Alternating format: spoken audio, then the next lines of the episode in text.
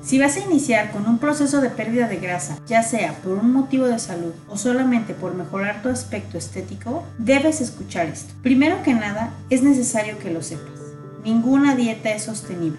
Si lo que buscas es bajar de peso y grasa y mantenerte, lo ideal para ti es hacer conciencia que tu vida va a cambiar y con ello tus hábitos alimenticios, qué comes y cómo los comes, tu estilo de vida y actividades diarias. Te recomiendo iniciar con procesos diarios muy puntuales.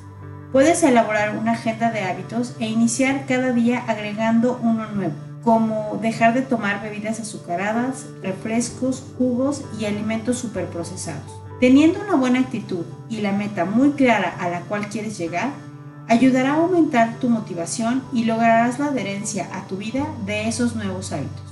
Un aspecto importantísimo es que no debes jamás dejar de comer. Lo ideal es que debemos comer de 5 a 6 veces al día, de forma organizada, de acuerdo a tus necesidades calóricas. Acércate a un especialista que te podrá ayudar a la correcta planeación y distribución de las mismas. Comiendo de esa manera, te sentirás saciado y no caerás en el famoso picoteo entre comidas. Otra clave importante es que no debes engancharte con la báscula. Sí, es un indicador para saber que vamos bajando de peso, pero no es el más fiable. Si no notas el resultado en la báscula, pero si ves que tu ropa te va quedando más grande, entonces vas por buen camino. Otro hábito que debes agregar a tu agenda es hacer ejercicio. Inicia con rutinas cortas, máximo 30 minutos, de cardio y fuerza, y ve aumentándolas gradualmente. Te prometo que una vez encarrilado y verte y sentirte genial, no habrá quien te detenga. Por último, piérdele miedo a los suplementos. Serán tus grandes aliados en este proceso. Si bien no son mágicos, el consumir nutrientes naturales en una calidad óptima y adecuada